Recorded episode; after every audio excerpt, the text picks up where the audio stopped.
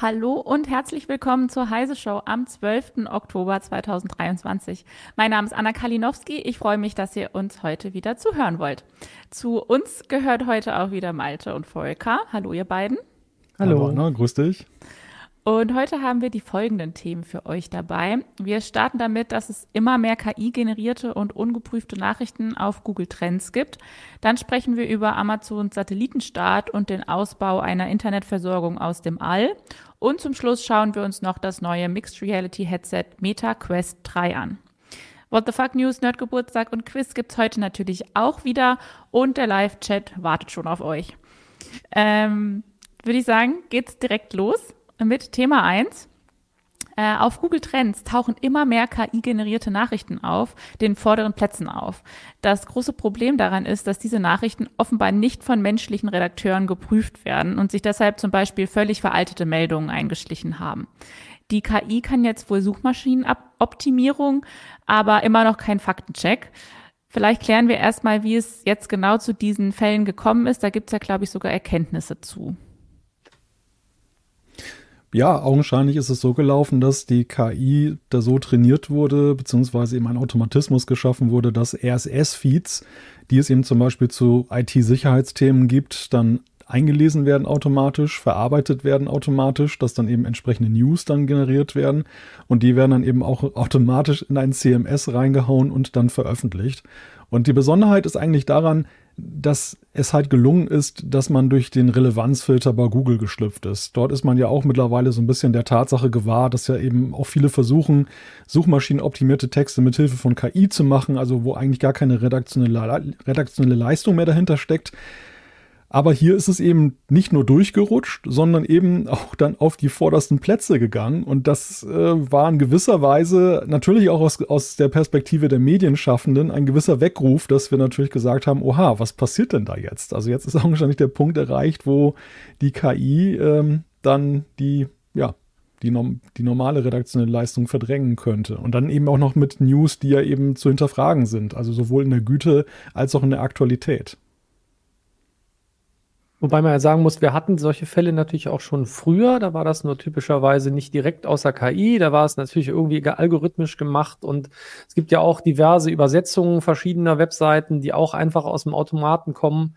Ähm, aber dass eben damit diese Seiten dann plötzlich eben auf die ersten Plätze kommen, also eben bei Google Trends ganz oben, damit also auch weit oben gerankt werden, das ist dann halt tatsächlich ein Problem, das wir so in der Form noch nicht hatten. Und unsere Kollegen sind da halt wirklich etwas überrascht gewesen, weil sie das überhaupt nicht kannten, dass diese Seiten, die dann da äh, äh, in dem Falle betroffen waren äh, oder die dann da plötzlich auftauchten, dass die üblicherweise in irgendwelchen Platzierungen ganz oben sind. Äh, und das ist dann schon was, wo wir denken, so, oh weia, was heißt denn das? Und das eigentlich zeigt das ja eine Sache sehr deutlich, ähm, ja, Googles, wie heißt es oder wird mal so schön gesagt, Relevanzfilter funktioniert halt nicht richtig, ähm, weil eigentlich sollte Google sich dessen bewusst sein, dass das alte Nachrichten sind, aber offenbar werden die nicht erkannt an, als solche und deswegen landen die plötzlich ganz oben, weil sie wahnsinnig neu und wahnsinnig aufregend wirken. Das ist natürlich schon äh, problematisch für uns natürlich speziell, aber auch generell für jeden, ähm, der oder die darüber stolpert und das liest und dann erstmal möglicherweise völlig in die Irre geleitet wird. Ja, man kann in dem Fall halt sehr schön sehen, dass die Intelligenz, die nötig ist, um eben so eine Nachricht zu identifizieren, dass sie von der KI kommt, beziehungsweise dass sie eben dann nicht mehr relevant ist, diese Intelligenz muss größer sein als die, die man braucht, um überhaupt die Meldung erstmal dann zu formulieren und äh, aus den Daten zu gewinnen. Also es ist so ein bisschen so wie mit Gift und Gegengift. Ne? Also man bräuchte im Prinzip ja auch das Gegengift, wenn man das Gift jetzt dann die, an die Allgemeinheit gibt. Und wir sehen jetzt so zunehmend eben, dass dann eben diese Effekte auftreten, wo ja, das Publikum relativ hilflos davor steht. Wobei das ja eigentlich die Frage aufwirft, was kann man denn dagegen tun? Also es ist ja jetzt die, so aus der Sicht des Mediennutzers fragt man sich natürlich, wie kann ich denn jetzt dem Einhalt gebieten, wenn ich selbst dann Googles Relevanzkriterien da nicht trauen kann? Ja, super schwierig. Also, ne, man kann jetzt, wird auch im Chat schon vorgeschlagen, braucht halt eine Prüf-KI, die das dann wiederum tut. Oder es gibt ja auch schon KIs, die darauf trainiert werden, eben Fakten zu checken, also sich gegenseitig, äh, sich selbst nochmal zu prüfen. Das ist halt auch was, was, was, was Google wohl unter anderem vorsieht, aber bisher ja auch noch nicht so wahnsinnig erfolgreich macht. Ne, das wollen ja bei BART zum Beispiel mit einbauen, aber das äh, bisher klappt das halt nicht. Ne? Ich habe jetzt letztens aus Spaß mal gefragt, was sind denn Prognosen für den nächsten Nobelpreis? Ja, da wurde dann für Physik vorgeschlagen, man könnte doch die Gravitationswellenentdeckung nehmen oder eben das Boson. Ähm, und wo ich dann dachte, ja, Moment, das ist äh, schon längst vergeben. Da fehlt wohl eine Faktenprüfung an der Stelle, weil das ist ja nicht für eine Prognose passend für dieses Jahr. Und ich glaube, da, da wird sicherlich viel passieren und das wird, glaube ich, für Google und andere Suchmaschinenbetreiber eine große Herausforderung weil es halt super schwierig ist bisher, das tatsächlich richtig hinzubekommen und die KI sich selbst checken zu lassen. Also ich kann zwar sagen, ich bin mir da nicht sicher, aber das ist ja nicht das, was jetzt auf diesen Seiten auftaucht. Und ähm, die müssen halt äh, ja irgendwie herausfinden, wie kann ich denn jetzt solche Seiten, die plötzlich auftauchen, möglicherweise erst nochmal prüfen, bevor sie denn eben bei Google Trends ganz oben landen. Aber abgesehen davon, ob diese News jetzt richtig sind oder nicht, vielleicht kriegt die KI das ja irgendwann hin, dass die, dass mhm. die Infos alle stimmen. Ist es ja trotzdem ziemlich problematisch, oder? Dass jetzt die KI-News ganz oben stehen. Dass sie das jetzt nachher besser kann als wir. Na gut, wenn sie es besser kann, muss man sich natürlich selber fragen, hm, was machen wir denn dann vielleicht stattdessen? Also, ne, vielleicht machen wir, das heißt ja nicht, dass man dann arbeitslos wird, aber vielleicht was, was, was tun wir denn dann? Wenn das tatsächlich so wäre, dass die halt super toll darin ist, News aufzubereiten, vielleicht auch den Kontext herzustellen, also was kann man ja ausprobieren. Wenn das noch faktengesichert ist, ähm, wenn die noch automatisch Anfragen stellt über Agenten ähm, ne, und dann irgendwie von der Pressestelle die KI-Antwort zurückbekommt, ja, das ist alles, das haben wir so gesagt, stimmt soweit, bla bla. Keine Ahnung, weiß ich nicht, ob das vielleicht ein Weg ist, aber was machen wir dann? Das ist ja die große Frage und äh, vielleicht machen wir dann aufwendigere Stücke bis die KI auch die kann. Das ist alles ein bisschen deprimierend so zu sehen, aber ja, ich glaube, wir können einfach die Zeit anders nutzen und besser nutzen. Wobei das gerade schon fast nach Dystopie klingt, ne? dass die KI ja, mit der KI telefoniert und die sich gegenseitig Infos geben und äh, der Mensch ist eigentlich nur noch ja zum Lesen eigentlich gerade noch mal gut. Aber vielleicht ist auch das, das ineffektiv das. und man sollte ihn ersetzen, eine Lese-KI dann dahin setzen, die das auch vernünftig bewerten kann. Denn man weiß ja auch, das Publikum ist auch fehlbar. Also für mich ist eigentlich die Frage, ob das Prädikat Mensch künftig an, an Wert gewinnt. Wir sehen das ja zum Beispiel auch schon bei dieser ganzen Fake News-Geschichte. Das war ja schon bevor das mit der KI jetzt so zum großen Thema wurde, dass ja die Verifikation von seriösen Quellen ja immer mehr so zum Thema auch wird im Netz. Welche Quellen kann man denn, welchen Quellen kann man denn zum Beispiel eine gewisse, eine gewisse Zuverlässigkeit attestieren? Und da gibt es ja da so Bestrebungen wie zum Beispiel von NewsGuard, die dann auch sagen, Nachrichtenseiten werden klassifiziert. Da prüfen Menschen dann eben diese Portale und vergeben Qualitätskriterien und die, die Portale selber, für die ist das natürlich auch im Positivfall ein Aushängeschild, wenn sie sagen können, pass mal auf, ähm, wir, wir haben eben eine gewisse Güte, weil das auch nachgewiesen ist durch unabhängige Stellen. Also vielleicht ist das auch mit Blick eben auf diese KI-Geschichte so, davon ausgehend, dass KI missbräuchlich verwendet wird, eben um zum Beispiel jetzt einfach Clickbait zu machen. Natürlich, wenn die KI gute Arbeit abliefert, ist es ja was anderes. Also wenn sie sinnhaft eingesetzt wird, wenn ein Mensch drüber guckt, dass eben auch dann die Wahrhaftigkeit der Nachricht gewährleistet ist. Aber eben ja nicht in diesem Fall, wo es ja einfach nur darum geht, dass ein Portal eben Clickbait machen will und dann Anzeigenklicks äh, oder Anzeigenviews äh, generieren möchte mit irgendwelchen News, wo es ihnen vollkommen egal ist, dass die acht Jahre alt sind und längst überholt sind. Da fehlt auf jeden Fall eine Prüfung momentan. Wie gesagt, vielleicht kann das die KI irgendwann trotzdem. Ähm, dann müssen wir halt überlegen, was, was tun wir denn damit? Und ähm, ich bin gar nicht so sicher, ne? NewsGuard, hast du ja gerade gesagt, die sind ja auch so, ne? Die CT hat auch mal äh, einen sehr kritischen Artikel zu NewsGuard zum Beispiel verfasst, ne? weil sich da halt ähm, irgendeine Organisation, die eigentlich ein Label verkaufen will, äh, als Medienwächter sozusagen aufspielen. Das ist halt super schwierig. Ähm, ne? Also wer ist dann eigentlich derjenige, der dann, dann ein gutes Label vergeben kann? Ja. Äh, demnächst gibt es vielleicht einen Marken, Medienmarken-TÜV, nee, weiß ich nicht. Keine Ahnung, aber darauf würde das ja hinauslaufen. Aber auch wie gesagt, und meines ist ja, die KI kann ja trotzdem gute Arbeit leisten. Ähm, und äh, möglicherweise auch helfen dabei, übrigens Fakten zu checken. Ne? Das ist ja was, was man durchaus tun kann damit. Ähm, wenn man es denn richtig tu äh, wenn man es richtig anlernt und vielleicht auch eben im Moment noch menschengestützt in der Art und Weise macht.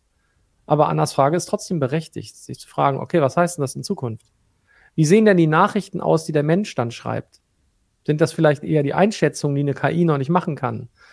Ähm, oder sind es dann doch eher Dinge, wo man persönliche Erfahrungen hat, die eine KI auch nicht machen kann? Oder sind es mehr Tests, wofür man was in die Hände nehmen muss und nicht nur ein Datenblatt abschreibt? Gibt es ja auch genug, die jetzt sowas schon machen. Es wird einfach ein Daten, ne, gibt ja so diese Vergleichsportale teilweise, wo nichts anderes passiert, als dass ein Datenblatt von einer KI in einen Fließtext umgewandelt wird, der dann so wirkt, als wäre er ein, Vergleich, weil Dinge gegeneinander abgewogen werden. Aber was man überhaupt nicht weiß, ist, ähm, wie fühlt sich das an? Wie sind die Mess also Messergebnisse muss man erstmal dazu liefern. Das tun die in der Regel nicht.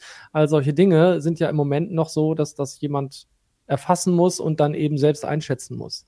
Ich glaube einfach, einen iPhone-Test aus der Retorte wird sich nicht besonders spannend lesen, könnte ich mir vorstellen. Und es wird nicht besonders dazu animieren, sich mit dem Produkt wirklich auseinanderzusetzen.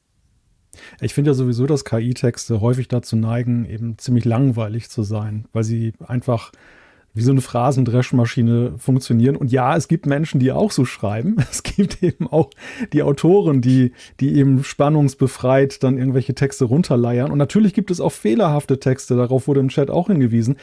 Deshalb für mich die Frage, kann nicht das eine auch mit dem anderen eigentlich gut koexistieren? Also ist nicht vielleicht die KI auch, wenn sie richtig angewandt wird, ein guter Recherchepartner? So, so dieser Bücherwurm sozusagen, der halt kann nicht spannende Texte schreibt, der aber super recherchieren kann und einfach dann eben auch ein, ja, extrem leistungsfähig ist und dem man dann, mit dem der Mensch dann zusammenarbeiten kann, in dem, mit dem Ergebnis, dass das, was menschlich bislang eben vielleicht fehlerbehaftet war, besser wird, aber eben gleichzeitig noch dieser menschliche Esprit drin ist, der KI einfach ja, momentan noch fehlt und, und wahrscheinlich auch perspektivisch erstmal fehlt, weil KI halt eben streng mathematisch vorgeht und, und jetzt nicht unbedingt so auf, ja, das, das Thema Gefühl bedienen kann, wenn nur, nur aus Phrasen, und das, das ist halt recht durchschaubar.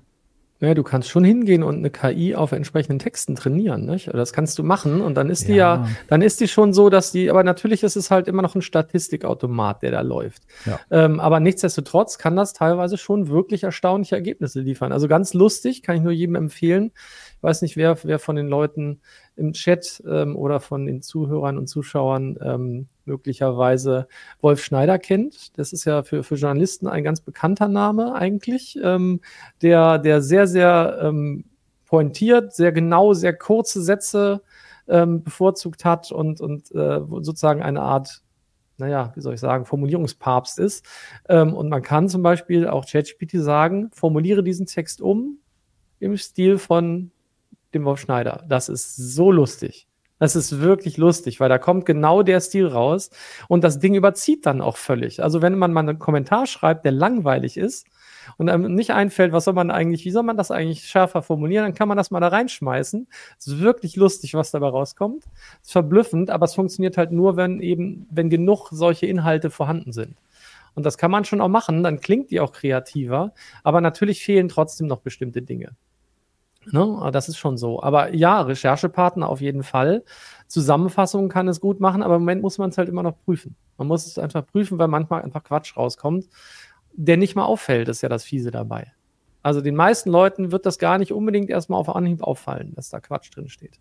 Und das ist ja genau nur auch das, um wieder auf den Ausgangspunkt vielleicht zurückzukommen, genau das Risiko, ähm, dass auch in diesen von der KI übersetzten oder umgeschriebenen in dem Falle RSS-Feeds von irgendwelchen Sicherheitsbenachrichtigungen des BSI, glaube ich, waren es ja, dass da Quatsch reingeschrieben wird. Weil das, glaube ich, nicht geprüft wurde. Dann ist es fast besser, oder was heißt fast? Dann wäre es besser, wenn man den originalen BSI-Text da hätte. Dann könnte man wenigstens Sicherheit davon ausgehen, dass äh, das drin steht, was auch gemeint war. Und das kann man sich, da kann man sich bei dem KI-Text halt nicht unbedingt sicher sein. Ne? Also das heißt, äh, im Moment ist der Mensch da mindestens noch ein Prüfer. Aber im Idealfall äh, finden wir auch eine Möglichkeit, spannendere, bessere Texte zu schreiben, als eben so ein KI-Bot, der äh, dann SEO-gerechte Inhalte produziert und damit die News überschwemmt. Aber das wird was sein, was wir jetzt im Moment vereinzelt sehen und was uns nächstes Jahr ständig begegnen wird. Wobei der aktuelle Fall ja auch zeigt, dass ja eben gerade dieses Thema Suchmaschinenoptimierung ja auch ausgehebelt wird durch eben solche Mechanismen. Und ich meine, Suchmaschinenoptimierung ist ja auch ein Punkt, der dem Journalismus ja mal mehr, mal weniger gut getan hat. In mancherlei Hinsicht, dass man schon mehr auf den Punkt kommt, also dass eben dann eben auch Artikel relativ schnell dann auch äh, eingeleitet werden, dass sie prägnante Überschriften haben. Es gibt ja durchaus positive Effekte durch SEO, aber es gibt ja eben auch die negativen Effekte, die ja unbestritten sind, dass eben versucht wird, eben die, die Aufmerksamkeit auf sich zu ziehen und dann eben Text auch manchmal oder Artikel auf den ersten Blick spannender aussehen, als sie es in Wirklichkeit sind. Und vielleicht ist da die Suchmaschinenoptimierung auch so ein, so ein Punkt, der durch KI eigentlich ja mehr oder weniger obsolet wird, weil es gar nicht mehr, weil, weil, weil die KI sich da gegenseitig überflügelt und der Mensch da gar nichts mehr dem entgegenhalten kann und da so ein Umdenken auch ist. Gehe ich auf jeden Fall von aus, ja. Und, und wie bekommen wir dann unsere Sachen an die Leute?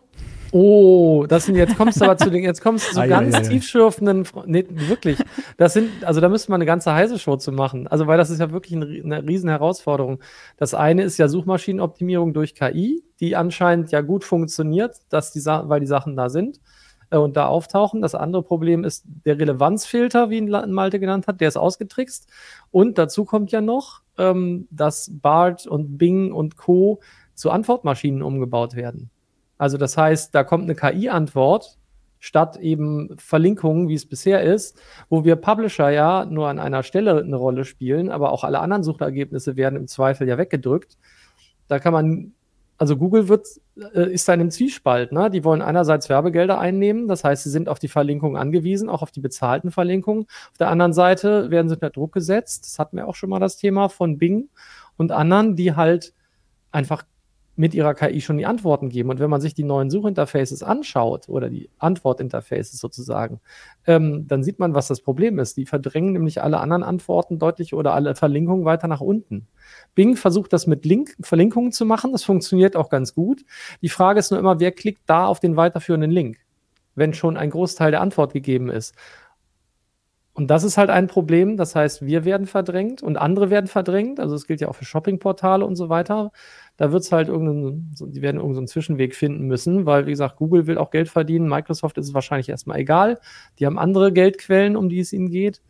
Aber da, da kann, also kann man sich ganz, ganz viele Gedanken zu machen. Wie kommt man, kommen wir jetzt speziell, aber das ist ja nicht das Problem äh, unserer Zuschauerinnen und, Zu und Zuhörer, sage ich mal. Ähm, aber wie kommen wir eigentlich noch an die, an mit unseren Inhalten zu den Leuten, wie finden wir neue Leserinnen und Leser oder Zuschauer und Zuschauerinnen, müssen wir auf andere Plattformen gehen.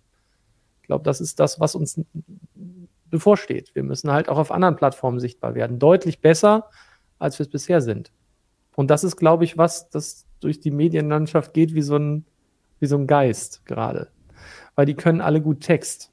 Die meisten können nicht gut Video oder gut Audio bisher. Da sind andere viel besser. YouTuber zum Beispiel sind da viel besser als Medienhäuser. Ja, also ein Riesenthema auf jeden Fall, offensichtlich. Ähm, das weitreichend ist, dass wir jetzt hier nicht vollumfänglich äh, be besprechen können. Ähm, vielleicht gehen wir hier mit einem mit positiven Feeling raus. ähm, im, in den Kommentaren schreibt Netbus 666, Qualitätsjournalismus wird sich immer gegen eine KI durchsetzen. Das hoffe ich auf Hoffen jeden Fall. Das, ja. Aber dafür müssen wir einiges richtig machen. Weil wenn keiner weiß, wo der Qualitätsjournalismus stattfindet. Naja, und er muss vom Publikum auch noch als solcher erkannt werden. Ne? Also auch das, das. ist ja dann. Leute, ich wollte ja doch jetzt, ich wollte doch jetzt positiv, positiv raus. Malte, lass uns aufhören. Ja, aber das muss ich noch sagen. Also bei dem ja immer, bei der immer mehr verbreiteten Geringschätzung von Journalisten, die ja auch häufig sehr eine Pauschalkritik abgleitet, ist es natürlich auch zunehmend ein Problem, dass das äh, dass, dass qualitative Inhalte manchmal gar nicht mehr wertgeschätzt werden, beziehungsweise dass das Publikum das macht, was es eigentlich verschmäht. Das ist dann eben dann gute Stücke, wichtige Stücke, die auch für die Gesellschaft, äh, die eine gesellschaftliche wichtige Funktion haben, eben nicht lesen, weil sie dann doch lieber die Sensation, das ist so dieses alte Bildzeitungsphänomen. Alle finden sie blöd, aber komischerweise Millionen haben sie gelesen. Und das, das ist so in umgekehrter Weise eben leider eben auch äh, bei diesem KI und generell bei dem Qualitätsthema mit, mit Journalismus ein Punkt für die Zukunft. Okay, aber wir finden einen Weg dann nicht ganz so positiv. Es wird, äh, es wird eine Herausforderung, aber es wird klappen. So. Aber hallo. Es und, muss. Jetzt, und jetzt äh, geht es gleich weiter mit KI in der What the Fuck News der Woche. Die What the Fuck News der Woche. Ja, die What the Fuck News der Woche heißt heute, wie Deepfakes in China im Livestream Produkte anpreisen. Und was ich euch jetzt gleich dann auch noch zeige, dann seid ihr euch vielleicht auch gar nicht mehr so sicher, ob wir hier echt sind. Hatten wir ja schon häufiger die mhm. Diskussion und es wird heute immer unwahrscheinlicher, dass wir echt sind. Äh, also in China ist E-Commerce ein Riesending. Da verkaufen Livestreamer am laufenden Band Produkte. Die erfolgreichsten verkaufen in einer Nacht Ware im Wert von bis zu einer Milliarde US-Dollar. Und mittlerweile streamen einige dieser Influencer rund um die Uhr aber sie sitzen dann nicht mehr selbst vor der Kamera, sondern lassen Deepfake-Avatare für sich arbeiten. Mittlerweile gibt es in China nämlich eine Reihe an Unternehmen, die ein Geschäft daraus gemacht haben, Deepfake-Avatare für E-Commerce-Livestreaming zu erstellen. Die brauchen dafür dann nur ein paar Minuten Beispielvideos von den Leuten und das Ganze kostet 1000 Euro. Und schon kann der KI-Klon rund um die Uhr Geld machen. Die menschlichen Mitarbeiter müssen nur noch grundlegende Informationen wie den Namen und den Preis des zu verkaufenden Produkts eingeben, das generierte Skript einmal Korrektur lesen und können dann zusehen, wie der digitale Influencer live geht. Eine fortschrittlichere Version der Technologie kann sogar Live-Kommentare erkennen und passende Antworten in einer Datenbank finden, um in Echtzeit zu antworten, damit es so aussieht, als würde der KI-Streamer aktiv mit dem Publikum kommunizieren. Das System kann sogar seine Marketingstrategie an die Anzahl der Zuschauer anpassen. Was machen die wir eigentlich noch? Entschuldigung. Ja. die künstlichen Streamer sind zwar bislang nicht in der Lage, die großen echten E-Commerce-Influencer zu schlagen, aber sie sind gut genug, um das Mittelmaß zu ersetzen. Äh, bald sollen die KI-Streamer auch noch mit emotionaler Intelligenz ausgestattet werden. Also wenn es irgendwelche doofen Kommentare gibt, wird der Avatar dann traurig sein und wenn die Produkte gut verkauft werden, wird der Avatar glücklich sein. Und ich zeige euch jetzt mal so ein paar Mini-Videos. Ähm, das sieht ganz schön echt aus. Moment. Da. So. Gleich kommen sie. Die Deepfake, die Deepfake-Avatare. Das sieht schon, das sieht schon echt aus. Die haben sogar, die haben Dinge in der Hand, ähm, die sie da präsentieren und das, es sieht komplett wie normale Menschen aus. Sieht so ein bisschen aus wie Q QVC auf Dope, oder? Ja. Aber, aber ein, eine Sache, also tatsächlich, das sind, das, das sind Deepfakes, ne, sozusagen. Das heißt, ja. da sitzt doch, da sitzt dann trotzdem irgendjemand anderes und der kriegt aber dann diese Figur drüber, weil ansonsten, also ich, alles andere, nee. so, so Talking Heads und so gehen, aber wie können denn die die Sachen, also verkauft die, also. Ich habe das so verstanden, die, dass die komplett unecht sind, weil ich hatte auch gelesen, dass die Gesten ähm, abgespeichert haben in diesen Unternehmen. Okay. Also dass es Spannend. Gesten gibt, dass die dann irgendwie nach oben zeigen auf den Abonniert uns Knopf und irgendwie so. Mhm. Also ich habe das so verstanden, dass diese ganzen Dinger nicht echt sind. Weil, ja. weil solange die, also wenn die natürlich immer das gleiche Produkt verkauft, dann kann man das natürlich auch machen, dass sie da immer, ich weiß gar nicht, was sie da in der Mitte die ganze Zeit hält. Das ähm, sind irgendwelche Beauty-Kapseln glaube genau, ich. Genau, wenn sie die natürlich die ganze Zeit, wenn das immer dasselbe ist und das gar nicht so auffällt, müsste man immer länger beobachten, dann geht das natürlich. Aber sonst klar, wenn du nur so Talking Heads hast und eben mehr als Talking Heads, das geht halt tatsächlich schon. Das haben wir ja auch bei, also bei Malte haben wir ja letztens schon gesehen, dass äh, Malte erstmal in verschiedenen Sprachen übrigens dann auch verkaufen könnte. Mhm. Wenn er jetzt noch ein Deepfake von sich macht, wir haben ja auch, wir haben schon synthetische Stimmen erstellt, die verblüffend echt klingen. Und wir sehen ja auch immer wieder, dass da wenige äh, Sekunden bis Minuten an, an Text reichen äh, oder an Sprache reichen, um mit der gleichen Stimmlage ähm, äh, eben was, äh, was zu erzählen. Also ja, klar, das wird alles kommen. Ja, und ja, das machen wir noch hier. Ich glaube, je fehlerhafter, desto realistischer. Also je mehr, das, das, ist total gut für mich. Ich bin ja mal so schlecht vorbereitet. Je mehr Blödsinn man erzählt, desto realistischer. Nee, das Moment, das hilft ja auch nicht. Wir haben ja doch Ach. eben noch der KI vorgeworfen, dass sie Blödsinn macht. Ach, du bist noch ein Original. ich will nicht verraten. Ich, ich kann mir keine KI also leisten. mein Original liegt gerade in Gran Canaria am Strand. Ich bin nur. Hervorragend. Ich bin nur ein Faximile. Ja, ja, ja, das wird kommen. Und der, der Witz ist ja, ja, das ist so lustig, ne? Also, das, das hatten wir vorhin, ähm, hat es auch einer im, im Chat geschrieben.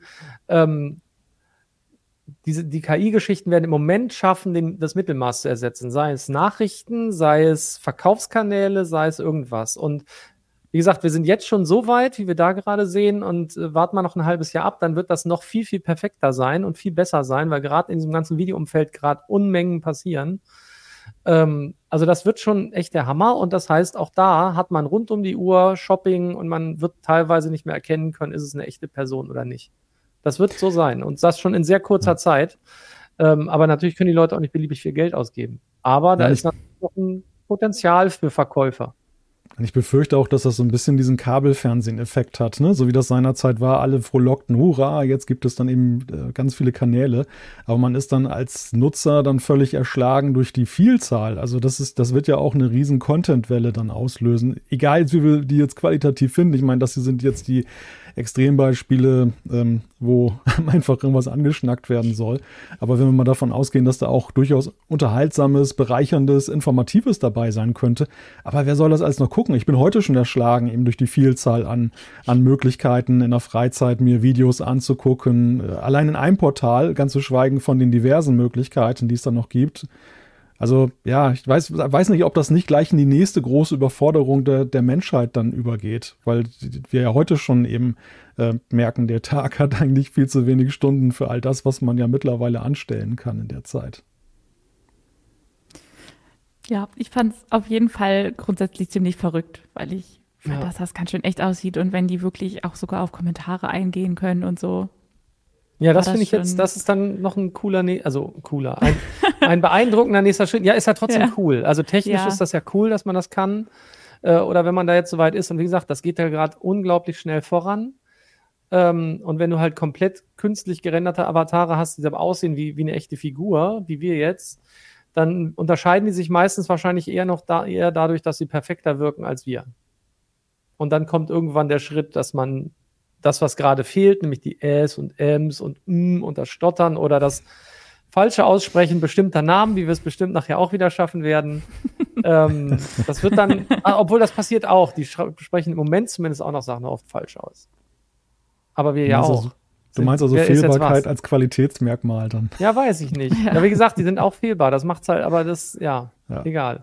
Also ich genießt unsere Unperfektheit. Wir geben ja, uns eben. Mühe, die beizubehalten. ähm, jetzt geht's weiter mit Thema 2.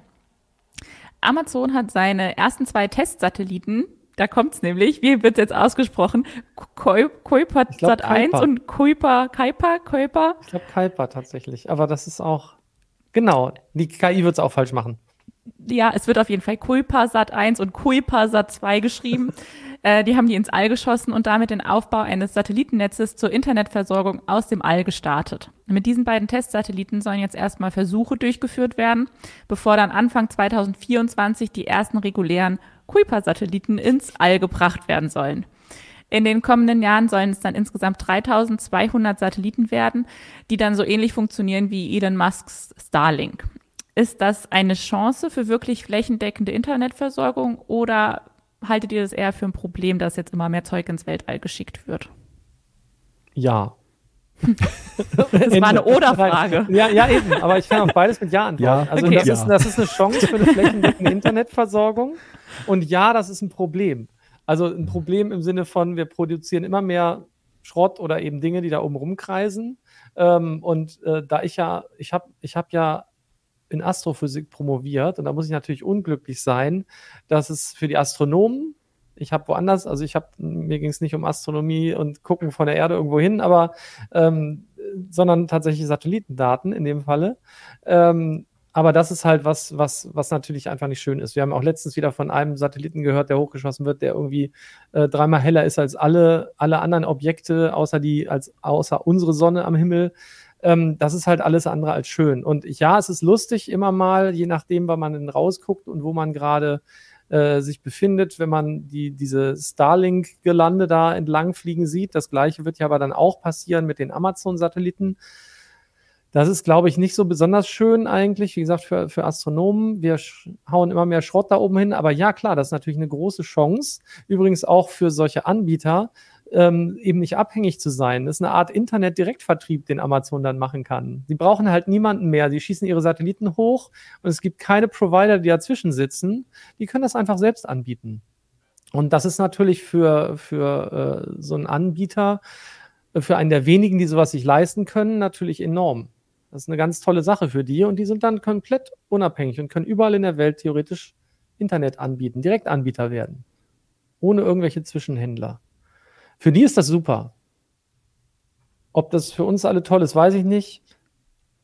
Klar, wenn das ein tolles ja. Angebot ist, das gut funktioniert, warum nicht? Es könnte natürlich auch von den Big Tech Companies ja dahingehend genutzt, missbraucht, keine Ahnung, alles Mögliche werden, um dann auch äh, nationale Regeln zu auszuhebeln. Also manchmal im Positiven, dass sie zum Beispiel auch Zensurmaßnahmen in einigen Ländern aushebeln könnten, weil sie schlichtweg sich nicht dem, den nationalen Regeln da unterwerfen müssen da ihre Infrastruktur im All ist und nicht dann unten, aber gleichzeitig eben auch, äh, dass sie eben dann auch ihre eigenen Regeln machen könnten und, und sagen, ja, können uns ja sagen, was ihr wollt, aber äh, wir haben unser All-Internet und äh, brauchen euch da nicht da unten auf, dem, auf der Erde. Ja, aber das ist, wie, wie Volker sagt, das da, da sind Vor- und Nachteile, gehen da Hand in Hand miteinander und es ist sicherlich ein Punkt, ob das eigentlich statthaft ist, so in heutigen Zeiten, dass jeder da sein Zeug hochpustet, wie er möchte. Oder ob es nicht eigentlich mehr Regulierung braucht, weil das ja absehbar zu immer größeren Problemen kommt. Auch jetzt ja in der Raumfahrt. Also immer wieder lesen wir diese Berichte, dass gesagt wird, dass ja auch dann eben ausgemusterte Satelliten, nicht mehr kontrollierbare Satelliten, Weltraumschrott ja eben zum immer größeren Problem wird, auch in der Raumfahrt. Und durch sowas wird das natürlich ja in nicht unerheblicher Weise ja auch noch verschlimmert und intensiviert. Wenn wir jetzt sehen, dass 4000 Satelliten von Starlink schon da oben sind, 3200 von Amazon dazukommen und wer weiß, was da noch so alles da hochgeschossen wird. Also das sind so die Fragen unserer Zeit. Das hat man sich vor ein paar Jahrzehnten nicht gefragt, weil es gab einfach nicht die Privaten, die dann da irgendwas hochgeschossen haben. Ja gut, die werden ja genehmigt, ne?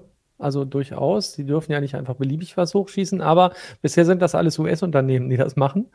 Ähm, und jetzt fangen vielleicht, kommen die Chinesen auch auf die Idee, das zu machen und die Russen und ich weiß nicht wer. Und dann hat man nachher irgendwie, keine Ahnung, ne? Also immer mal so eine mittlere, mittlere äh, Zahl, äh, was, vierstellige Zahl an Satelliten, die da hochgeschoben äh, werden. Das ist dann schon sehr, sehr unübersichtlich irgendwann. Und ähm, sie ist hier gerade ähm, äh, im Chat, naja, man kann halt Zensur in fremden Ländern um, äh, umgehen und nur darum geht's. Das ist aber genau für kommerzielle Anbieter überhaupt gar nicht so das, was die eigentlich gebrauchen können. Ne? Ich meine, die werden zum Beispiel ja keine Kundschaft haben in, keine Ahnung, in China oder sowas, sondern die werden das ja immer noch weiterhin kontrollieren. Und äh, wir haben ja gesehen, dass das auch ganz einfach abschaltbar ist, zum Beispiel. Als Elon Musk äh, das in die Ukraine geliefert hat und dann unter Druck gesetzt wurde, hat er gesagt, okay, schnips aus. Vorbei, könnt ihr erstmal nicht mehr. Und dann, ne, das ist, äh, also da hat halt äh, das Unternehmen viel, viel mehr in der Hand, wenn sie das tun. Und die können äh, damit schalten und walten, wie sie wollen. Andererseits kann man natürlich sagen, klar, ich habe dann Internet überall auf der Welt möglicherweise. Ich kann dann im Amazonas-Regenwald sitzen und trotzdem noch surfen und Netflix oder was auch immer gucken. Ähm, ja, bin halt zahlender Kunde, dann geht's vielleicht. Ne? Ja, wenn du mal am Amazonas sitzt, musst du natürlich standesgemäß auch Amazon dann nutzen. Ach so, Entschuldigung, ja, natürlich. ähm, äh, ja, jetzt, wo du aber, sagst. Aber eine Frage, die sich ja auch noch stellt, und die haben wir jetzt noch gar nicht aufgegriffen, ist ja auch die, ob sich das denn tatsächlich wirklich wirtschaftlich trägt. Weil es ist ja jetzt ja so, dass ja eben diese ganze Bewegung ja auch eben durch sehr finanzstarke Unternehmen einfach erstmal als Versuch gestartet wurde. Und wir sehen ja bei Starlink ja auch schon, dass sie ja immer wieder an ihrem Preismodell feilen, dass es die, die Preise eigentlich in den letzten Jahren nach, nach unten wiesen und das gar nicht mal so sehr, weil das immer verbreiteter ist, sondern glaube ich auch einfach, weil man eine größere Reichweite herstellen möchte. Die haben genug Luft und äh, haben durch ihre anderen Geschäfte genug Einnahmen, um das letzten Endes dann auf Dauer auch zu finanzieren. Die Frage ist natürlich, wollen Sie ewig ein defizitäres Geschäft vor sich herschieben? Also wann kommen, welche Perspektive haben Sie, in schwarze Zahlen zu kommen und kann das tatsächlich gelingen bei den ja nicht gerade niedrigen Kosten, die das Ganze ja auch im Betrieb hat und in der Errichtung, die Satelliten müssen gebaut werden. Also das ist ja alles nicht so ganz ohne. Glaubt ihr, dass, dass das tatsächlich funktionieren kann oder ist das jetzt auch erstmal so, naja, man markiert so ein bisschen den Baum erstmal? keine Ahnung, das kann ich nicht einschätzen, aber ich habe immer das Gefühl, so Jeff Bezos, der, der macht halt einfach mit, was Elon Musk so macht. Ich glaube, der hat halt einfach Bock drauf. Da halt es auch, also dass er nicht hinten ansteht, oder? Glaub, obwohl das, das ja jetzt so nicht mit, genau. obwohl es jetzt nicht mit seinem, mit seinem Space, wie heißt das bei, bei äh, Jeff Bezos? Nee. Blue Origin. Blue Origin, ja, genau. Darüber ist es ja jetzt gar nicht, aber trotzdem ist es ja wahrscheinlich von ihm ein angestoßenes Projekt. Ja, eigentlich, das ist so das, das ist so das, das, das äh, Big Tech Milliardärs-Ding, ne? Ja. Ich weiß gar nicht, warum hat eigentlich noch kein Microsoft-Chef sowas gemacht? Ich glaube, der ist halt komplett anders drauf. Oder so ein, oder so ein Tim Cook, der ist halt auch überhaupt nicht so drauf. Die haben so ganz ja, andere Ziele im Leben. Hat die man machen das, das ja ein bisschen, die machen das ja ein bisschen anders. Die mieten ja einfach die Kapazität an, jetzt zum Beispiel für ein Notrufsystem und es wird ja auch gemutmaßt, dass sie da auch noch größere Pläne mit haben dass sie irgendwelche Datendienste zum Beispiel perspektivisch auch darüber dann lenken möchten. Aber ja. Meinst du nämlich schießt Apple auch eigene Satelliten hoch? Nee, meinst das glaube ich nicht. mit Miete? Ich, ich könnte mir vorstellen, dass, dass die das äh, sich nicht ins nicht in die Bilanzen holen, sondern nur als Ausgabe dann für einen Dienstleister. Und, also sie werden, sie werden das jetzt nicht so betreiben, dass sie als Internetprovider in, in Aktion treten. Aber ich könnte mir vorstellen, dass sie auch einen gewissen Reiz sehen, in ihrem ja durchaus geschlossenen Ecosystem eben auch einen direkten Zugang zum Kunden zu haben, vorbei an Providern, an, an nationalen Providernetzen. Und wir haben ja auch jetzt gerade in der EU ja diese, diese Debatte auch wieder über die Infrastrukturabgabe. Das ist ja auch so ein Punkt, wo das ja auch so ein Hebel ist für Unternehmen, also für die Großen, die ja eben da eben auch sehr viel Gebrauch von den Netzen machen, äh, sich ein Stück weit aus der Abhängigkeit zu begeben, dass sie sagen können, klar, große Datenmengen vermutlich jetzt noch nicht, aber, aber ja schon eben dann bestimmte Konnektivität, die einfach zu den Geräten eben auch da ist, dass sie die einfach über ihre Netzwerke dann, über ihr Allnetzwerk dann abwickeln. Ja, mal schauen. Ich bin sehr gespannt. Achso, was wir vergessen haben, eben natürlich, kann natürlich außer, außer Direktkundengeschäft oder äh, kann man natürlich auch hervorragend äh, dann irgendwann das Militärgeschäft machen, weil die haben irgendwie immer genug Geld, also zumindest in bestimmten Ländern, dass sie sich Kapazitäten an, äh, anmieten können für sowas, damit eben dann auch bestimmte Dienste funktionieren, weiß ich nicht. Ich weiß nicht, wie viel, ganz ehrlich, ich weiß ja gar nicht, wie viel, wie viel Militärsatelliten kreisen, die, die eben schon in dem Umfeld, dem US-Militär oder so, eigenes Internet zur Verfügung stellen. Habe ich jetzt, also habe ich zumindest jetzt nicht auf dem Schirm, hatten wir bestimmt auch schon mal Meldungen zu, sofern wir denn irgendwas dazu wissen überhaupt. Weil die halten natürlich dann mehr hintern, hintern Berg. Äh, wollen wir noch mal einen Blick in die Kommentare werfen vielleicht? Ähm, hier fragt zum Beispiel Sonnenflecken-Wegputzer. Äh, ist bekannt, inwiefern Amazon Maßnahmen zur Kollisionsvermeidung, Entsorgung am Ende der Lebenszeit, Vermeidung von Rückstrahlung bei den Testsatelliten umgesetzt hat, beziehungsweise bei den späteren plant. Das, anhand der Diskussion habe ich bei euch rausgehört, dass das nicht klar ist. Also ich hatte gelesen, bei den Testsatelliten, die sollen verglühen irgendwann die sollen runterfallen genau. und verglühen. Aber mhm. ansonsten gibt es da, gibt's da irgendwelche Infos?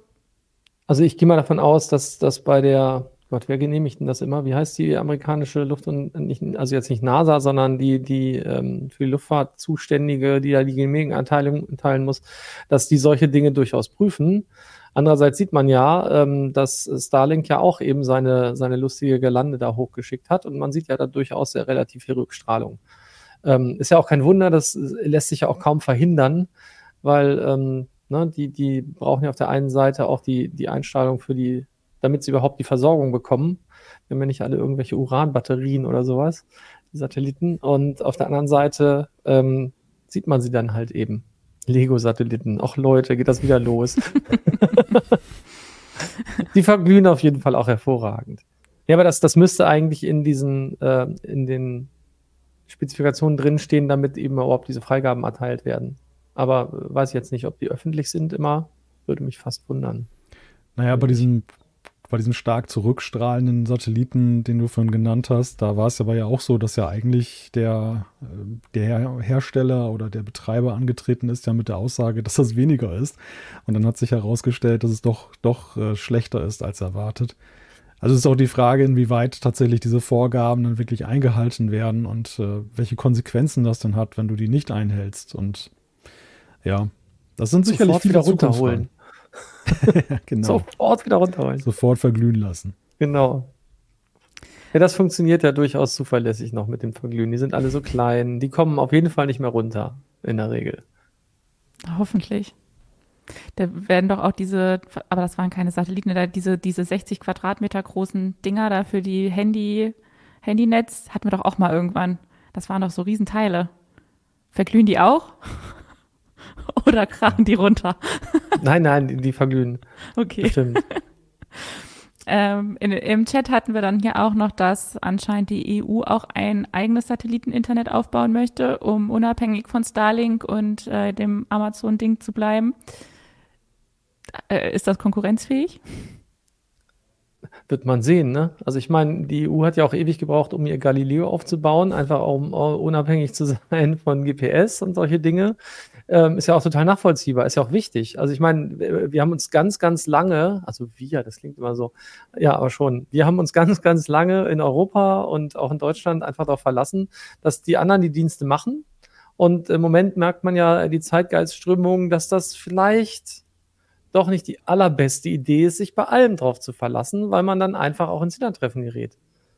Und äh, Europa müsste ja eigentlich, wenn es denn ein Zusammenspiel gibt, was ja auch immer mehr wackelt, gefühlt, ähm, müsste ja eigentlich mal die gleiche Durchsetzungskraft haben wie, wie zum Beispiel die USA. Ist aber mitnichten der Fall. Und das ist schon ein bisschen bedrückend. Finde ich traurig, dass das nicht so ist. Aber, Aber dafür ist es halt zu lose, der Verbund. Zu fragmentiert und dann sind ja doch manche kein Fan. Ne? Sind dann nur pro forma in der EU, solche Sachen. Aber das würde doch dann auch bedeuten, dass äh, noch mehr Satelliten ins Weltall geschickt werden. Was ja vielleicht ja. auch nicht der ganz richtige Weg ist. Nee, das stimmt. Also, aber das wäre dann vielleicht was, wo man sagt, okay, das ist ein EU-Projekt so wie, wie, wie im Galileo und sowas auch. Und nicht irgendwie, dass jetzt, keine Ahnung, wir haben ja, haben ja als Ansatz, SAP eigene Satelliten da hochschießt. So, keine Ahnung, das war das erste, was mir einfiel, was einigermaßen, einigermaßen umsatzstark und groß ist. Wir haben ja gar nicht, wir haben ja nicht so die, die Elon Musks und Jeff Bezos Menschen in Europa. Die Aldi-Brüder können, vielleicht schießen die Satelliten hoch. Keine Ahnung. Discounterpreise, weiß ich nicht. Discounter-Internet, warum nicht? Keine Ahnung. Ja, muss man halt ja gucken. Also ich finde, das ist noch was anderes, wenn, wenn sozusagen ein Staatenverbund sowas macht, als wenn das aus einem Land kommt. Werbung. Ihre IT-Landschaft ist hochkomplex, Ihre Anforderungen an IT-Sicherheit sind hoch und eine einfache Migration zu einem Hyperscaler ist nicht ohne weiteres möglich? Die IT-Lösungen von Norris Network bieten die perfekte Grundlage für Ihre Multi-Cloud-Strategie. Nutzen Sie die Vorteile einer maßgeschneiderten Cloud-Lösung und steigern Sie die Agilität und Effizienz Ihres Unternehmens mit der Cloud-Expertise von Norris Network. Besuchen Sie www.noris.de slash multicloud.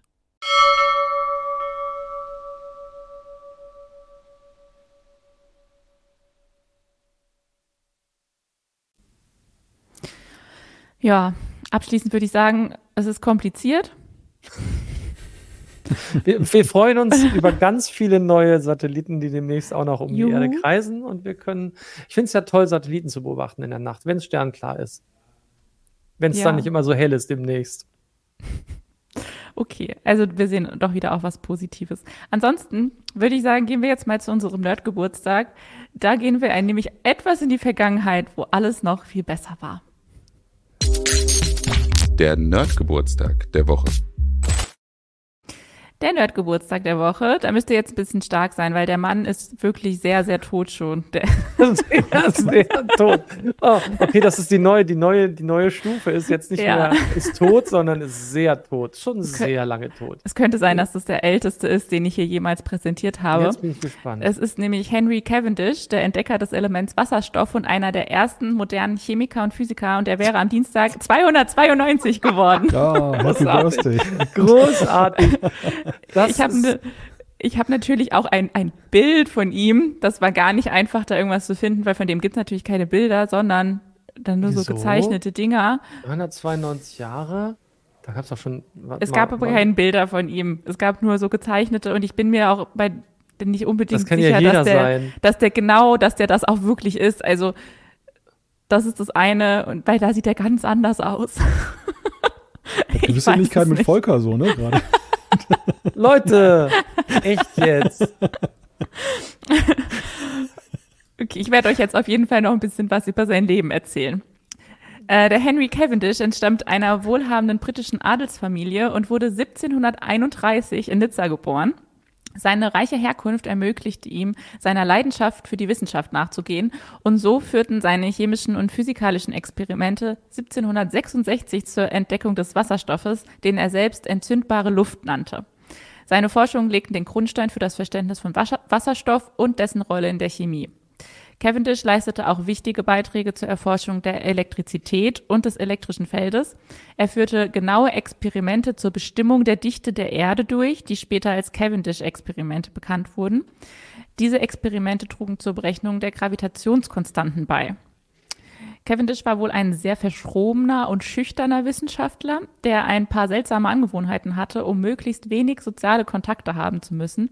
Zum Beispiel bestellte er sein Abendessen immer über eine Notiz, die er auf dem Flurtisch hinterlegte, und weibliche Angestellte mussten sich immer außerhalb seiner Sichtweite aufhalten.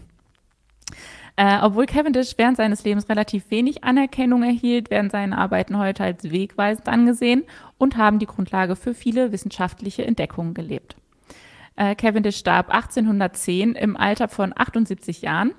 Und nach ihm wurden ein Mondkrater und ein Asteroid, äh, Asteroid benannt. Und das kennt ihr vielleicht noch von letzter Woche von Niels Bohr.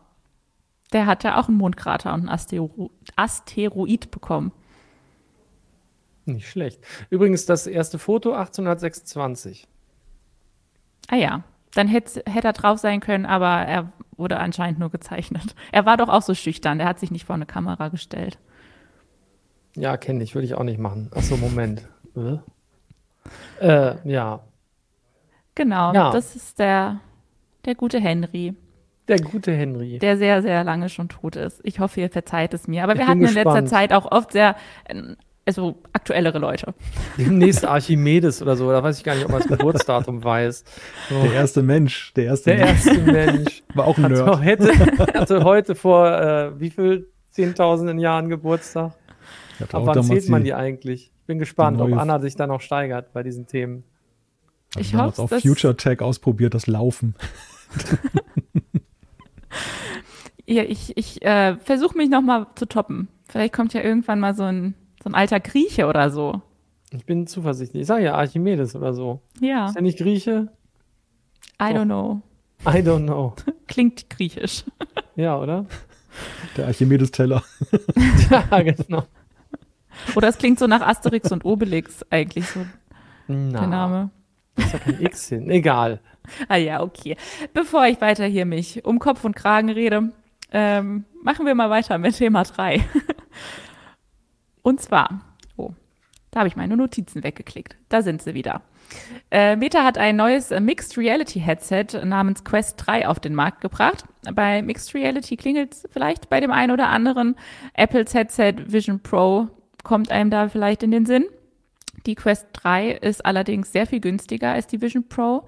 Deshalb die Frage, was kann die Quest 3 denn und kann sie tatsächlich eine günstigere Alternative zur Vision Pro sein? Jetzt bin ich sie gespannt. Kann, sie kann Mixed Reality. sie die kann, kann oh. genau. Ja, man muss ja, na, ja, fang du an. Alles gut. Ja, also nur grob umrissen, so sie, sie ist halt kompakter geworden und was sie stark auszeichnet, auch gegenüber der Vorgängerversion der Quest Quest 2, ist halt, sind halt deutlich bessere Displays, die da eingebaut sind, sind deutlich besser aufgelöst und das sorgt für ein klares, besseres Bild im Vergleich zur Quest 2 sogar, dass es eben nicht schwarz-weiß ist, sondern dann eben auch in Farbe. Es kommt, also dieser Mixed Reality Effekt, dass ich so meine Umgebung damit dann eben sehen und integrieren kann in das Bild, ist dadurch deutlich besser. Meta hatte das ja schon bei der Quest Pro ja auch schon so gezeigt, wo die Reise dahin gehen kann. Hier ist es tatsächlich nochmal besser, aber das zu einem günstigeren Preis. Das macht das, diese, diese Quest 3 halt schon, glaube ich, wenn es dann einen Massenmarkt dafür gibt, deutlich interessanter.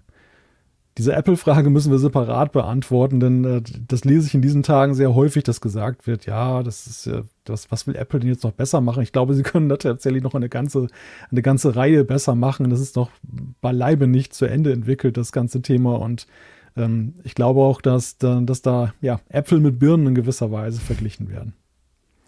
Ähm, ich hätte hier auch noch ein paar Bilder von der Quest 3 wo unser Kollege, der hat die schon getestet und da kann man so ein bisschen sehen, wie da die Realität mit eingebaut wird.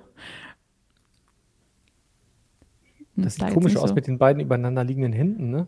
Ist irgendwie nicht so. Ja, da ist irgendwie so ein so nice. Handschuh drüber. ja, ja, genau. Ja, da, da fliegen dann hier irgendwelche Spiele durch, durchs Wohnzimmer. Oh. Der steht ja da auch interessant.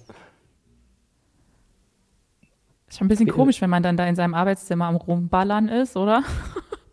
Ja, ich bin ja, ich weiß ja auch nicht, Mixed Reality für Spiele, da finde ich ja eher so, fand ich ja, es gab doch ganz am Anfang, hat Microsoft das bei der HoloLens haben die ja so, so äh, Minecraft und so auf dem Tisch demonstriert. Das fand ich ganz cool. Aber jetzt irgendwie so eine, also ich finde, also so, weiß nicht, so, ein- so ein Eco-Shooter oder sowas dann in der eigenen Wohnung, da würde ich, glaube ich, dann lieber VR haben, aber nicht Mixed Reality. Weiß ich nicht. Ich, ich, ich weiß es nicht. Ich glaube, es sind doch sehr unterschiedliche Geschichten und ne, Apple versucht sich ja eben, eben dadurch abzuheben, dass sie eben sagen, das ist Spatial Computing, während das hier eher Mixed Reality for Gaming ist so, ne? Das ist schon noch, da ist schon einfach noch, glaube ich, ein Unterschied, was nicht heißt, dass das hier nicht erfolgreicher sein kann. Ne? Das ist also nur, nur weil Apple es einfach technisch anders und vielleicht auch deutlich anspruchsvoller macht, heißt es ja nicht, dass, dass die deswegen damit Erfolg haben werden. Das ist ja eine Wette. Da sind wir auch total gespannt. Ähm, und vielleicht nähert sich auch beides einander irgendwann an. Aber ähm, ich glaube, das ist schon noch ein großer Unterschied jetzt einfach, ne? Wie auch Malte meinte. Also das kann man nicht einfach so über ne? App, in, im wahrsten Sinne Äpfel mit Birnen vergleichen, sollte man dann nicht. Aber das heißt, Ja. das hier ist eine Birne. Ja, gewisserweise. Ja. Notgedrungen Ja. ist das hier eine Birne. Es wird, es wird ja zweifellos auch Schnittmengen geben. Also wenn zum Beispiel man den Spieleaspekt sieht, es wird womöglich ja auch App-Entwickler geben, die Spiele auf der Vision Pro realisieren und dann werden diese Vergleiche gezogen. Aber der, der Approach ist ja, wie Volker schon sagte, eben ein ganz anderer, dass nämlich tatsächlich ein vollwertiger Computer angestrebt wird bei, bei Apple, der eben auch jegliche Anwendung, also jegliche soziale Interaktion übers Netz, je professionelle Anwendung wie das Arbeiten und so weiter. Und man muss ja sagen, der Anspruch, der ist ein doch deutlich hehrerer Anspruch als jetzt der gegenüber Meta. Meta äh, hat zwar auch diese Vision von Metaverse damals skizziert und so, aber ich, sie deuten ja schon eben an jetzt bei der Produktpräsentation, dass es vor allem jetzt Entertainment ist. Das ist einfach eine neue Art des Entertainments und man kann eben sich dann da das, die Spiele sozusagen ins Wohnzimmer holen, man kann sich dort dreidimensional orientieren, aber sie, sie erheben ja nicht den Anspruch damit, äh, die jeglichen anderen klassischen Computer damit zu ersetzen. Das, das zeigt ja auch, dass sie auch ihre eigenen Produkte und Dienstleistungen jetzt ja nicht alle dergestalt weiterentwickeln, dass sie ja künftig fast voraussetzen, dass man eben dieses Headset hat. Das machen sie ja nicht, sondern sie bedienen ja die klassischen Kanäle, das Smartphone, den klassischen Computer genauso weiter, wie sie das bislang getan haben. Bei Apple ist das schon ein bisschen was anderes und ich denke auch, dass auch dieser Ecosystem-Effekt natürlich da auch noch mit reinspielt, dass, dass Apple ähm, Klar, man kann auch Bildschirme sich, also große Bildschirme sozusagen anzeigen lassen mit der Quest 3. Ich glaube, und ich habe ja auch schon mal so eine Demo gemacht da im, im Juni, dass das schon noch einen anderen Anspruch hat und dass sich daher auch dann dieser Preis dann eben da auch äh, darauf bezieht, weil es einfach aufwendiger ist, das zu realisieren. Vieles, was bei der Quest 3 jetzt ja auch dann angekündigt wurde, muss ja teilweise auch noch nachgeliefert werden, was jetzt zum Beispiel Handtracking angeht und diese Sachen. Und die haben wir bei Apple ja längst in Aktion gesehen. Also ich glaube, der Anspruch auch an Perfektion wird bei Apple ein anderer sein, äh, während man bei, bei Meta und der Quest 3 und da sicherlich noch nachsichtiger ist. Und klar, kann man auch sein. Ich meine, 550 Euro ist eben ein anderer Preis als eben dreieinhalbtausend US-Dollar und da geht der Preis ja erst los bei Apple. Also das, da sind natürlich auch die Ansprüche, die gestellt werden an dieses Produkt, vorausgesetzt, es setzt sich durch, wie Volker zu Recht sagte. Das ist ein, ich glaube, das ist die spannendste Wette auf die Zukunft, die Apple in den ganzen letzten Jahren gemacht hat, was sie da jetzt mit der Vision Pro vorgestellt haben. Deshalb ist es ja auch so spannend. Es ist nicht so eine Nummer sicher Geschichte jetzt wie die Fortschreibung des iPhones, wo, wo man sagen kann, das iPhone findet irgendwie immer seine Abnehmer. Und äh, klar, sie können mal eine Funktion oder eine Größe nehmen, dass sie ein kleineres iPhone machen und dann verkauft sie es nicht so gut und dann machen sie nächstes Jahr ein größeres und das verkauft sich besser. Aber das hier ist da echt so eine All-In-Wette. Das kann völlig schief gehen. Das kann völliger Reinfall sein. Und dass wir in fünf bis zehn Jahren sagen, oh Gott, oh Gott, erinnert euch noch dieses Kapitel mit MR? Meine Güte, war das ein Flop. Kann sein, kann passieren. Aber hier bei der, bei der Quest 3 hast du nicht vorhin erzählt, da hast du schon versucht, die zu bestellen, ne? Also das ist schon was, was du jetzt, wo du Lust drauf hättest, das mal auszuprobieren. Ja, ich habe ja so ein bisschen Blut geleckt, ja eben durch dieses ganze Vision Pro-Thema. Ich durfte ja auch äh, mal die Quest Pro im Vorfeld ausprobieren, bevor ich dann in Cupertino da die Vision Pro aufgesetzt habe, um so ein bisschen so einen Vergleich zu haben. Und äh, seither habe ja auch so ein bisschen Feuer gefangen, durchaus bei der Vision Pro. Das hat man mir auch damals angemerkt, dass ich, oh. jetzt ist die Erinnerung schon so lange her, es, es, es äh, verblasst ja zusehends ja auch, je mehr Abstand man dazu hat. Und es war eine 30-Minuten-Demo, ist ja auch nicht die Welt.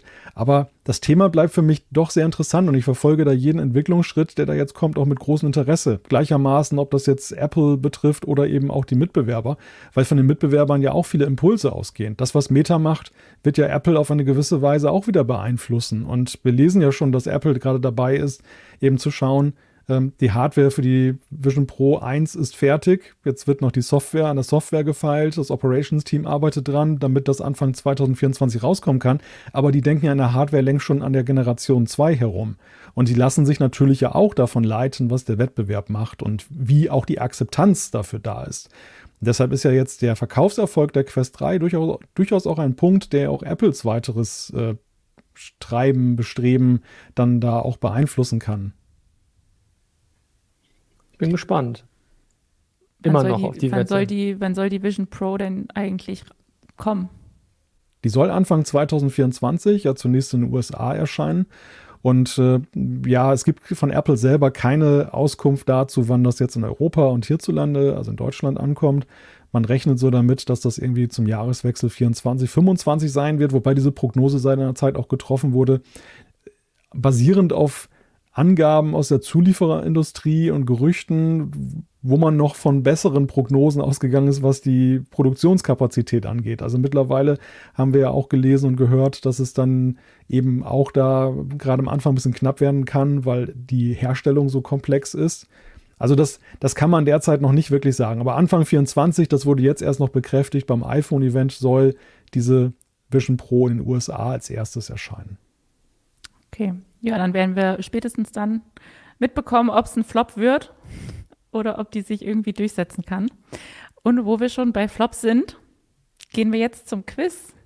Das hat nämlich heute was mit Flops zu tun. Oha, Mega-Flops? Nee. Mega-Flops. Die Quizfragen der Woche. Heute geht es nämlich um IT-Flops. Ah. Ja. Schauen wir mal ob ihr die kennt. Oh. oh. so, es geht los mit der ersten Frage. Welches Kunststück vollbrachte OS 2 für Mach 20? Für mich hört sich das an. Für Mach 20? Also ich OS weiß nicht, ob das so ausgesprochen wird. Also Bin für mich gespannt. hört sich das an wie eine die, Die Frage ist schon so verwirrend. Ja, ist schon komisch, ja. Auf jeden Fall. A. Erschien für eine nicht veröffentlichte Erweiterungskarte. B. Konnte leicht mit einer bestimmten Funktion die Hardware irreparabel schädigen. C. Bremste die Beschleunigung der Erweiterungskarte komplett aus. Oder D. Verkaufte sich nach Abzug aller Rückgaben genau dreimal. Also OS 2 sagt mir was, ne? Das war IBMs Betriebssystem, war total fortschrittlich, war super toll. Ähm, aber hat trotzdem nicht so richtig abheben können. Da gab es ja so Verstrickungen mit Microsoft und Lizenzdeals und irgendeinen Quatsch und dann hat Microsoft seinen eigenen Kram weitergemacht, statt OS 2 zu benutzen. Aber ähm, ich weiß überhaupt nicht, was Macht 20 ist in dem Falle. Ist das eine Erweiterungskarte oder was? Also klingt ein bisschen so. Ja, das, also das können wir, glaube ich, als also, Gesetz annehmen. Also wir, jetzt ver vermuten wir mal, äh, Macht 20 ist eine Erweiterung. Die Frage ist, wofür? Irgendeine Beschleunigerkarte. Die Frage ist, was sollte die beschleunigen? Keine Ahnung. Ersch erschien für eine nicht veröffentlichte. Das wäre ja total behämmert. Konnte leicht mit einer bestimmten Funktion. Also ich finde ja B ganz interessant. Das klingt aber, aber dann würde ich, glaube ich, die Frage nicht stellen, welches Kunststück, weil das ist, das äh, weiß ich nicht. Ich finde ja D lustig. Also also ich würde auf A tippen, weil so bei diesem ganzen Dysfunktionalen, was ja OS 2 damals umgeben hat, konnte ich mir auch vorstellen, dass sie da auf etwas gesetzt haben, was dann gar nicht eintrat. Das war immer so ein bisschen ja, behäbig. Aber ich kann mich noch erinnern, ich habe auch mal, ich habe auch mal OS 2 installiert. Ja, ja, das du, das war damals, auch ganz cool. Das konnte damals war Betriebssystem installieren ja noch so richtig so eine Tagesaufgabe. Definitiv. Disketten wechseln und solche Sachen. Aber ne, also ich fand OS 2 war ganz spannend. Das konnte ganz, ganz richtig gutes Multitasking. Ähm, Unterschied zu dem, was, was Microsoft bis dahin irgendwie rausgehauen hatte. ähm, erschien für, okay, du sagst Komm, A. legt euch, legt ich ich finde D total lustig. Ich finde D. D einfach witzig. Okay, also Malte sagt A, erschien für eine nicht veröffentlichte Erweiterungskarte und Volker sagt D. Verkaufte sich nach Abzug aller Rückgaben genau dreimal. Ich finde es so lustig. Ja, ta tatsächlich ist D richtig. Nein, echt, wie Die lustig. verkaufte sich nach Abzug aller Rückgaben genau dreimal. oh, wie ähm, schrecklich. Ich habe da natürlich wieder ein paar äh, Hintergrundinfos von Markus Ja, bekommen. super. Ähm, OS 2 galt als DOS-Nachfolger und wurde von IBM zusammen mit Microsoft entwickelt. Die 1988 vorgestellte Macht 20 war eine Erweiterungskarte von Microsoft, um einen alten 8088 XT PC günstig auf Intel AT 80286 zu aktualisieren. Ah, auf dem 286er, okay. Ah ja, die kennt man, okay. Ja, ja, ja. Insgesa- Für mich ist das alles eine Fremdsprache hier. Insgesamt verkaufte sich die spezielle OS-2-Version für die exotische Karte genau elfmal. Davon wurden acht zurückgegeben, wodurch drei verkaufte Exemplare übrig blieben. Oh, wie böse. Das Ja, hat das sich ja war- richtig gelohnt, ey. Das war wohl wirklich ein Flop. das war echt ein Flop. Okay, weiter zum nächsten Flop. Was kam 2005 auf den Markt und wurde nach kurzer Zeit wieder eingestellt? Oh. ähm, eine Sony GPS Schuhkollektion, eine Wikipedia Taschenbuchreihe, äh, ein Arte Podcast CD Service oder IBMs Universal Business Adapter. 2005. Wikipedia -Tach Taschenbuchreihe klingt irgendwie sehr weit hergeholt, finde ich, oder? Hm, würde ich auch sagen. Ich glaube, die haben nie Bestrebungen gehabt, ausgedruckt zu werden. Ein Arte Podcast CD Service, das wäre echt wahr. Also ich meine, wenn Arte 2005 Podcasts auf dem Schirm gehabt hätte, das wäre schon, also, Ja. gab es prinzipiell, ne? Das, ja, aber es war nicht, es war noch nicht die allgemeine Blütezeit des Podcasts. Das kam ja erst so in dieser zweiten großen Welle in, in den 2010ern. Also ich glaube nicht, dass Arte damals da schon so auf den Zug gesprungen ist und hat so einen CD-Service dafür angeboten. GPS-Schuhe,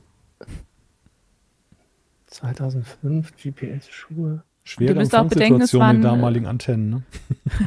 Ihr müsst auch bedenken, es war ein Flop, ne? Ja, ja, ja, ja. ja, ja, aber ich glaube, es ist grundsätzlich erstmal ein Produkt gewesen, was funktionsfähig gewesen ist und ist dann eher gefloppt, weil es keinen Markt gefunden hat. Ich weiß leider nicht, was dieser Universal Business Adapter sein könnte. Ob es den wirklich gibt oder was der, was der Ja, ist. ich auch keine Ahnung, was das sein soll. IBMs Universal Business Adapter. Was zum Henker? Hm. Hm. Also, äh, ich hoffe, es ist nicht wirklich jemand auf die Idee gekommen, die Wikipedia auszudrucken. Arte glaube ich, C glaube ich nicht. D sagt mir aber auch nichts. Null. Keine Ahnung. Ah, schrecklich. Muss So, man also blind raten. dann müsst ihr halt raten. GPS 2005. Warum sollte man das machen? Für Kinder oder was?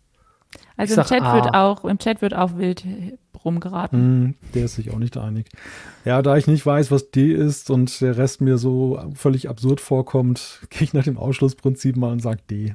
Ein völliger Glück, Glückstreffer. Malte D, was, was war Volker? Ich habe hab jetzt A Schuh- gesagt, aber auch weil ich völlig ahnungslos bin. Okay.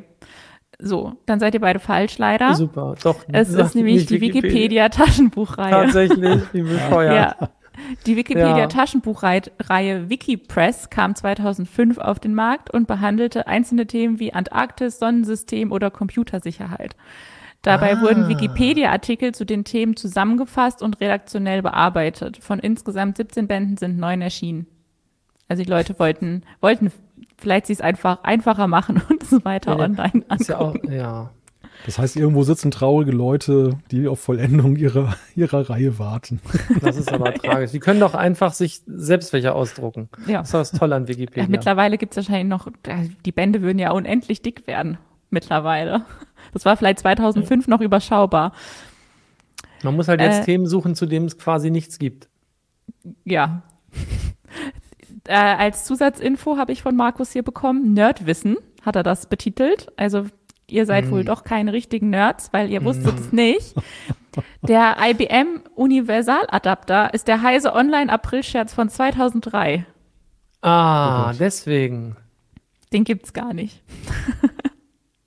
Na gut, dass ich nicht drauf gesetzt habe. Ja, also ich meine, die anderen Sachen gibt's auch alle nicht. Es gab nur die Wikipedia-Dings. Stimmt. Ähm, Mist, ich habe auf die Schuhe gesetzt, ne? Wegen völliger Ahn Ahnungslosigkeit. tja, naja, Pech. So, ihr habt noch eine Chance. Letzte Frage. Welche Aussage zum Apple Flop Apple 3 stimmt nicht? Es war der erste Apple mit Steve Wozniak als Chefentwickler. Äh, Das Betriebssystem nannte sich SOS. Okay. Er wurde entgegen der Ankündigung zunächst ohne Echtzeituhr geliefert. Oder die Hitzeentwicklung ließ Chips aus den Sockeln rutschen. Malte, das musst du doch wissen. Ja, das ist so die, die frühe Apple-Zeit. Das Das ist so die Zeit, die er ausgeblendet das, hat. das, das wie bei Star Trek, die Klassik-Serie, da bin ich auch mal ganz schlecht. Also bei mir fängt das mit TNG an. Und die Next Generation ist bei mir so die Wiederkehr von Steve Jobs. Ich habe ein, ich hab ein Bild für euch von dem Apple 3 Gerät. Vielleicht hilft es euch. Ich glaube nicht, aber Ja, ungemein. Jetzt ist mir alles Ja, klar. jetzt, wei- jetzt weiß ich Bescheid. Jetzt weiß ich. Also, warum, das, warum, Ich glaube, Woz, das, das kann sein, dass der zu der Zeit Chefentwickler war. aber Das, was war äh, denn vorher? Mm, Ich glaube, ja, ich weiß gar nicht, ob er so betitelt war, ob er nicht einfach nur Begründer mit war, keine Ahnung. Aber der hat doch, er hat doch, also so, so in meinem, von meinem inneren Auge hat er doch vor allem die Hardware entwickelt. Mhm. Also müsste er dann nicht schon bei dem Apple 1 und 2 der, also mal mindestens der Entwickler der Hardware gewesen sein, ob er sich als Chefentwickler, das kann natürlich jetzt auch eine fiese Finte sein. Mhm. Ja. Aber andererseits dann, also wenn wir davon ausgehen, dass er, also wenn er den auch entwickelt hat, dann würde ich nicht davon ausgehen, dass die Hitzeentwicklung Chips aus den Sockeln rutschen ließ. Vor allem war doch damals, war das nicht alles verlötet? Ja, aber ich meine, das habe ich mal gelesen, dass das irgendwie passiert ist. Ich weiß noch nicht, ob das jetzt bei dem war. Das waren ja am Anfang ja ziemlich lose Konstruktionen.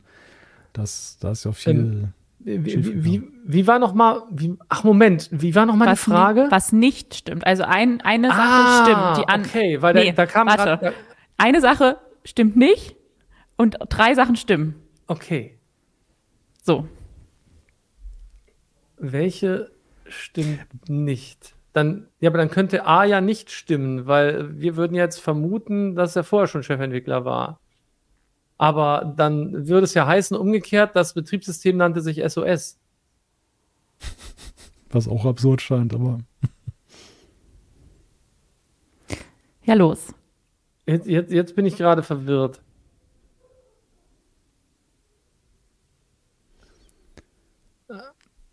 Ihr müsst was tippen. Nicht. Ja, aber SOS doch total. Echt jetzt? ich tippe auf SOS. Ich finde, das, das klingt so behämmert. Wenn es stimmt, ist es halt umso lustiger. Okay. Ich könnte mir Malte? vorstellen, dass das, dass es das äh, jetzt auf den ersten Blick unwahrscheinlichste ist und das ist dann diese Geschichte mit der Uhr. Weil das irgendwie, das wirkt so, das, das wirkt so nebensächlich. Aber ist jetzt auch so äh, Raterei und bei meiner Erfolgsrate heute wahrscheinlich dann auch ein Satz mit X. Aber ich nehme mal, ich nehme mal C. Okay. Also Volker B, Malte C. Es ist aber A. Ja, also doch. Okay, es ist, ähm, der, der Apple III wurde 1980 äh, auf den Markt geworfen und es war der erste Apple-Rechner, an dem Steve Wozniak nicht beteiligt war. Anscheinend. Ähm, der hatte da einige, Schon, ja, okay. Ja, der hatte Dann, einige dann, dann passt, Designfehler. genau. Dann passt natürlich auch wieder das mit dem Chips rausrutschen. Genau, da sind die hitzeempfindlichen Chipsockel da gewesen. Dann wurde er aufgrund von Lieferengpässen zunächst ohne Echtzeitbatterie ausgeliefert. Hä, oben steht Echtzeituhr, dann hier steht bei mir Echtzeituhr. Echtzeitbatterie. Ich ja, weiß ist- nicht, was, ja, okay. was gemeint ist. Äh, das Hauptproblem war auch, dass er nur teilweise zum Apple II kompatibel war. Und in dieser unglücklichen Gemengelage äh, wurde das Betriebssystem auch noch SOS genannt, Sophisticated Operating System. Nein. Aber hat ja ganz gut Na, gepasst. warum weiß ich das nicht? Ja, also das war, ist auf jeden Fall ein Flop geblieben. Die haben es versucht zu verbessern, aber 1984 wurde die Produktion dann eingestellt. Warum wusste ich das nicht? Wir, wir werden mal schlecht am Quiz. Irgendwas läuft da nicht richtig gerade. Letztes Mal waren wir schlecht, hatten wir gar nichts wir haben- richtig, glaube ich. Wir haben doch, wir haben doch wir. Heute gesagt, wir werden unsere äh, Unperfektheit hier jetzt Ah. zelebrieren. Ja, ja, wichtig. richtig. Nicht, dass das war alles denken, Absicht. Wir wussten natürlich alle Antworten schon vorher und haben extra die falschen genommen. Nein. Das ist, nein, wir sind authentisch. Anna wusste die richtigen Antworten schon. Ich wusste die richtigen Antworten schon. Ihr nicht. Hoffe ich. Wir nicht. Ja. Ja, offenbar nicht. Echt? Sophisticated. Oh Mann, Malte. Musst Ich du jetzt dachte- mal für dein, für dein äh, Pub-Quiz wissen. Ich dachte auch, Malte ewig. als Apple-Fan würde das wissen. Wie gesagt, die graue Vorgeschichte, ich habe zwar die Steve Jobs Biografie durchgelesen, aber diese Kapitel habe ich auch relativ schnell durch. Ich kann mich auch nicht, ich, ich glaube nicht, dass das da drin stand. Doch, doch, da, da Doch? ging es auch, doch, da ging es auch so um diese ersten Computer und so weiter. Und Nee, das ist richtig, aber ich kann mich das- echt nicht erinnern. also ich glaube, der, der jetzt gerade, der mündete ja auch direkt so in diese Phase des Scheiterns und wo, wo Jobs ja dann das erste Mal in, Nöte auch ge- geriet bei Apple und man ja Leute geholt hat, die dann eben das da wieder gerade biegen sollten. Ähm, Das, das spielte Genau, schon da eine wurde Rolle. irgendwann dieser Franzose, ah, nee, war, aber da war Steve Jobs auch schon weg. Wie hieß noch dieser Franzose, der dann BIOS gemacht hat? Ja, Egal. Gasset oder irgendwie so. Ja, irgendwie Ja. sowas. Ja, der ja, war auch mal Apple-Chef. Egal. Also da hätte ich jetzt auch noch ansatzweise was erraten können, aber hm. Ja, tut mir Ah. leid. jetzt bin Nächste- ich schlecht gelaunt. Das geht so nicht. Nächste Woche habt ihr die nächste Chance. Da kommt das nächste Quiz. Ähm, war halt ein Flop. Die IT-Flops waren ein Flop für euch. Ich hoffe, die Sendung äh, war kein Flop für euch Zuschauer und Zuhörer. Äh, wir freuen uns, wenn ihr nächste Woche auch wieder einschaltet. Donnerstag, 17 Uhr, sind wir wieder hier am Start. Bis dahin eine schöne Zeit und macht's gut. Dann heißt es Tschüss. wieder Floppen mit Malte und Volker. Im Quiz. Es reimt sich nicht mal. Nein, das ist noch was für ein Flop. Komm, wir machen Egal. Schluss. Tschüssi. Ja, wir machen Schluss. Tschüss, Leute.